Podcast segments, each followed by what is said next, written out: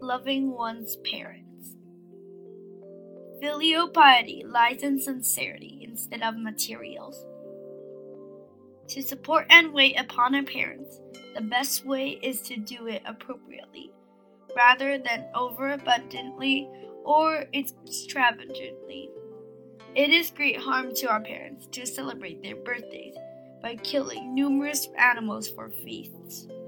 Real love and piety for parents is spiritual concern and more company to converse with them, to relieve them from uneasiness and worries. Chongyang Festival, September the 9th on the Chinese lunar calendar, is a traditional festival in our country. Chongyang, which is also called Double Ninth Festival, means literally double nine a positive number in Chinese culture.